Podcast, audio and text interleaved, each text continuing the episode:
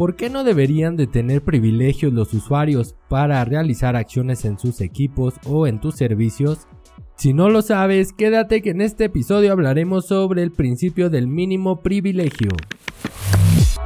Mi nombre es José Luis Cruz Bringas y te doy la bienvenida a este podcast de ciberseguridad, donde explicamos de forma sencilla cómo proteger tu negocio.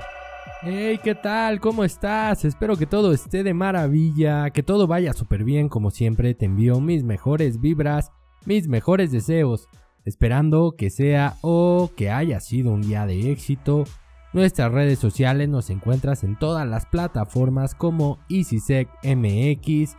Puedes también ir a nuestro blog para aprender con nosotros en conjunto sobre ciberseguridad en blog.easysec.com.mx donde hay artículos que estoy seguro que te van a ayudar a comprender de mejor forma este maravilloso mundo. Si tienes algún proyecto o necesitas ayuda en materia de ciberseguridad, puedes escribirnos a contacto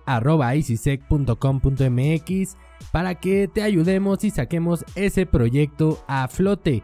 Si este podcast te gusta, ayúdanos calificándolo, dejándonos tus comentarios, ayudándonos a compartirlo para que siga creciendo nuestra comunidad y podamos seguir trabajando y aprendiendo juntos en materia de ciberseguridad. En mis redes personales me encuentras en X y en LinkedIn como José Cruz Bringas para que de igual forma vayas a seguirme. Y el día de hoy estamos llegando al episodio número 150. Ya tenemos 150 semanas ininterrumpidas grabando este podcast que espero sea de tu agrado, que espero que sigas y que hayas aprendido junto a nosotros y hayamos crecido en este conocimiento de ciberseguridad juntos. Todo lo que planteamos aquí, todo lo que platicamos aquí es con base en la experiencia que he tenido durante estos años trabajando en esta área, trabajando en ciberseguridad y algunos tips que te doy aquí son los que he aprendido de igual forma en este recorrido. Quiero agradecerte a ti que has estado con nosotros o que nos sigues desde hace tiempo, a ti que tienes menos tiempo y a las nuevas personas que se han acercado a registrarse, a escucharnos, Muchas, muchas gracias a todos ustedes. Muchas gracias a ti. Muchas gracias a ti también, a todos. es muy importante para mí, para nosotros como EasySec, que podamos seguir creciendo.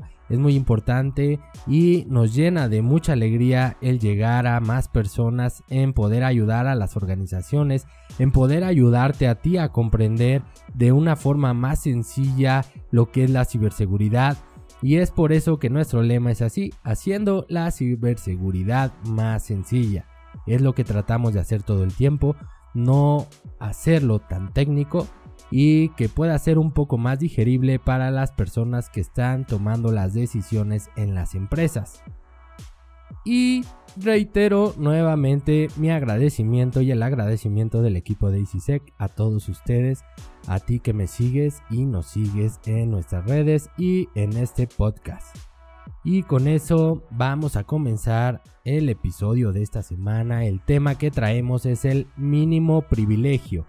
¿Y por qué lo traemos? Porque sigo viendo organizaciones donde los usuarios más básicos, los usuarios con menor rango, tienen privilegios ya sea para instalar aplicaciones en las máquinas, como administrador en el ERP o en ciertos servicios y esto déjame decirte que podría generarte un incidente de seguridad.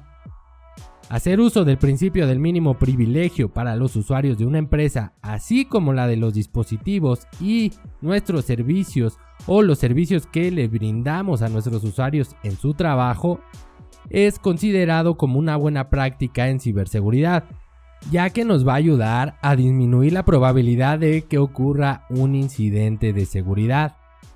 Pero, ¿qué es el principio del mínimo privilegio? Vamos a tratar de explicarlo de una forma sencilla, como siempre lo hacemos.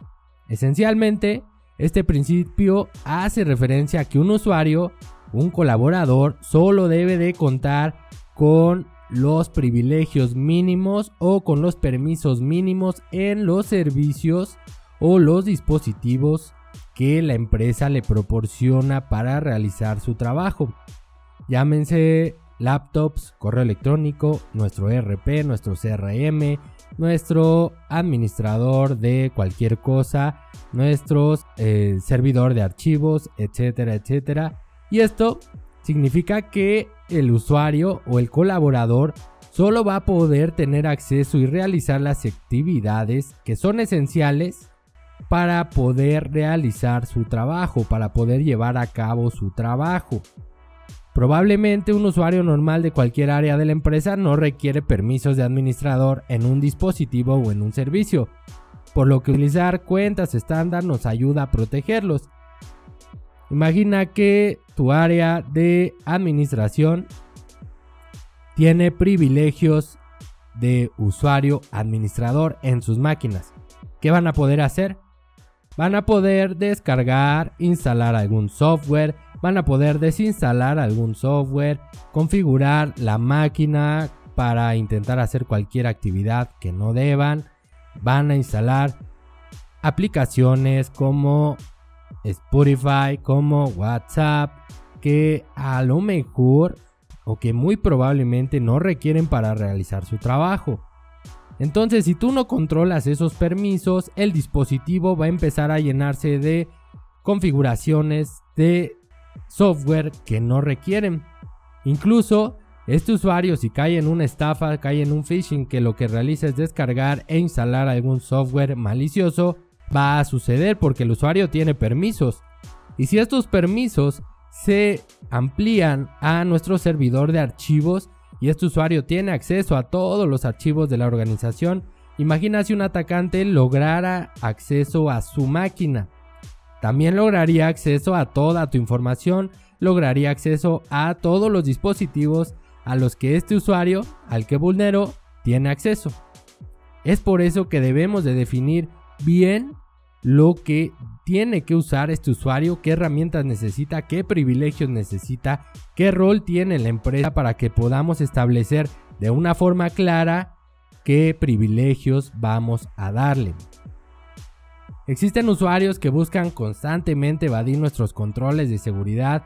Creo que en este momento puedes identificar alguno, imagina, piensa en alguno de tu empresa que quiere siempre burlar los controles de seguridad. Ese que te dice es que desde que me instalaste el antivirus ya no puedo trabajar. O es que anteriormente yo podía entrar a Facebook porque lo uso para mi trabajo y ahora ya no puedo. Etcétera, etcétera. Esos usuarios hay que vigilarlos porque muy probablemente están buscando saltarse nuestros controles. De cualquier forma van a buscar realizar actividades que no deben, como instalar software que supuestamente necesitan para su trabajo. ¿Cuántas veces me ha tocado, muchas veces me ha tocado ver contadores del área de administración, administradores, gente del área de recursos humanos que quieren que les instales la suite de Adobe de Acrobat, de Autodesk, de algún software que no requieren para su trabajo, pero lo están pidiendo porque sí, porque te su justificación es que lo van a usar para modificar o para crear alguna imagen, para crear algún proyecto. ¿Y qué hacen? Pues descargan un software pirata que viene con su crack, lo instalan si tienen privilegios y ahí estarían poniendo en riesgo a tu empresa. Estos usuarios pueden convertirse en un vector de fuga de información o propagación de malware por realizar actividades que no deberían. Debemos de tener cuidado con estos que son conocidos como los insiders. Si tú no sabes lo que es un insider, en otros episodios hemos hablado de ello muy claramente y ampliamente. Para eso tenemos que protegernos de ellos. No en todos los casos sus acciones van a ser maliciosas, algunos Muchos suelen ser negligentes en su trabajo e ignoran las políticas de seguridad de nuestra empresa con el fin de realizar tareas de una forma más rápida. Me tocó ver en algunas organizaciones que querían instalar un complemento para Excel y simplemente para que pudiera tener dos ventanas de Excel abiertas al mismo tiempo con una hoja de cálculo diferente en cada una. Este complemento que instalaban contenía un malware, contenía un em, acceso remoto que permitía a los atacantes tomar el control de las máquinas. Este complemento lo he visto en varias organizaciones, hay que tener mucho cuidado por eso. ¿Y cómo podemos controlar los accesos? Bueno, es importante que este principio se aplique también en el acceso de nuestros archivos o a nuestros archivos o datos de la empresa, ya que probablemente si no validas y aplicas los controles o el privilegio, un usuario podría ver, copiar, eliminar, modificar, etcétera, nuestros documentos confidenciales, nuestros documentos que son altamente confidenciales, sensibles y podría simplemente robarlos, podría modificarlos, podría eliminarlos y podrías tener un incidente de seguridad que dañe a tu organización. Para poder aplicar este principio, te recomiendo definir los roles de cada usuario en su área y la empresa, con las aplicaciones y los servicios que requieren para realizar su trabajo. Esto te va a apoyar o va a apoyar a que tengas una documentación y se tenga una base de permisos que después puedes corroborar y asegurar de que se están aplicando en cada uno de nuestros dispositivos y usuarios. Nuestro directorio activo nos va a ayudar a aportar mucho valor en este caso para administrarlo de una forma más rápida y eficiente. Algunos de los beneficios del uso del principio del mínimo privilegio son el que nos va a ayudar a reducir la superficie de ataque, ya que si un atacante logra obtener las credenciales de acceso de un usuario, podría ingresar a nuestro sistema sin ser detectado.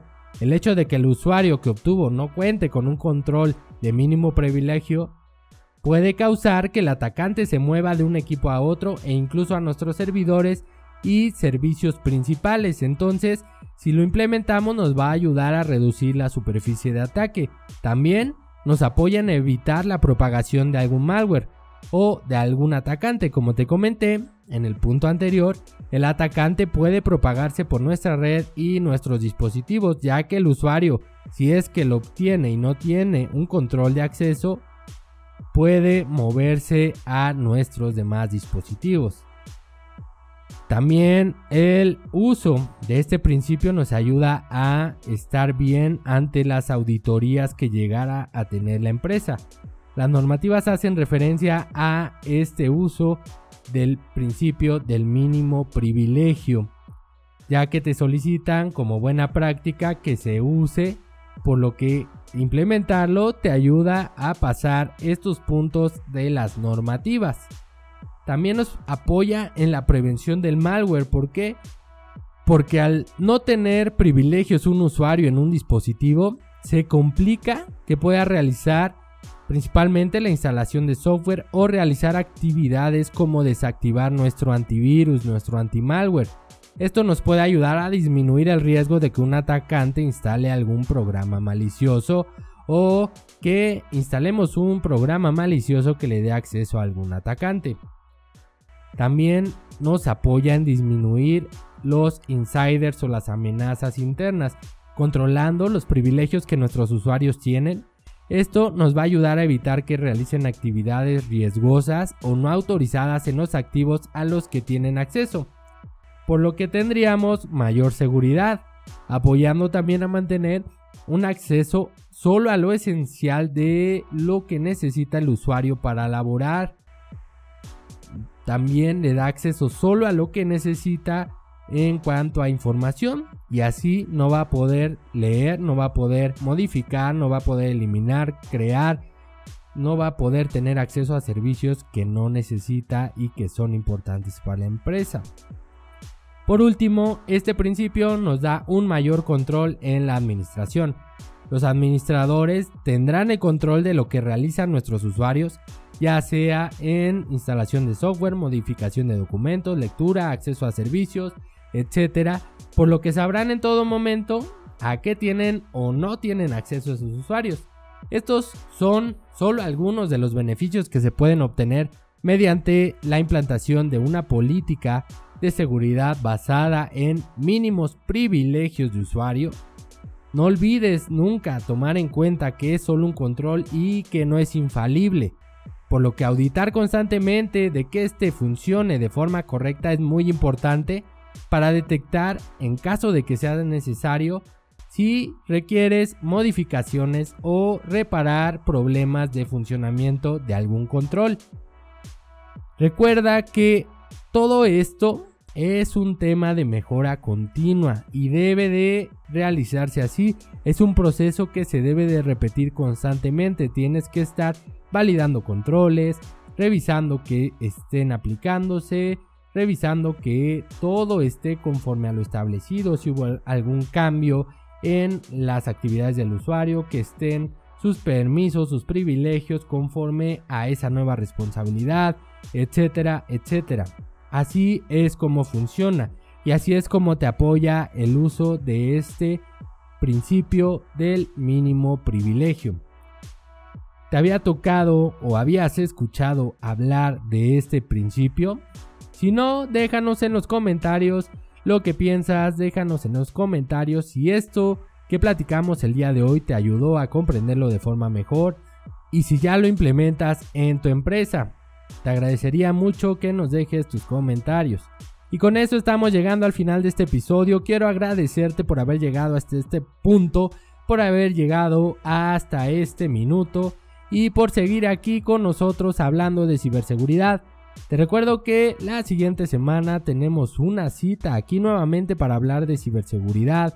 Espero escuchar que me escuches aquí la siguiente semana. Te envío un gran abrazo fraterno, que tengas o hayas tenido un excelente día. Nos vemos la próxima.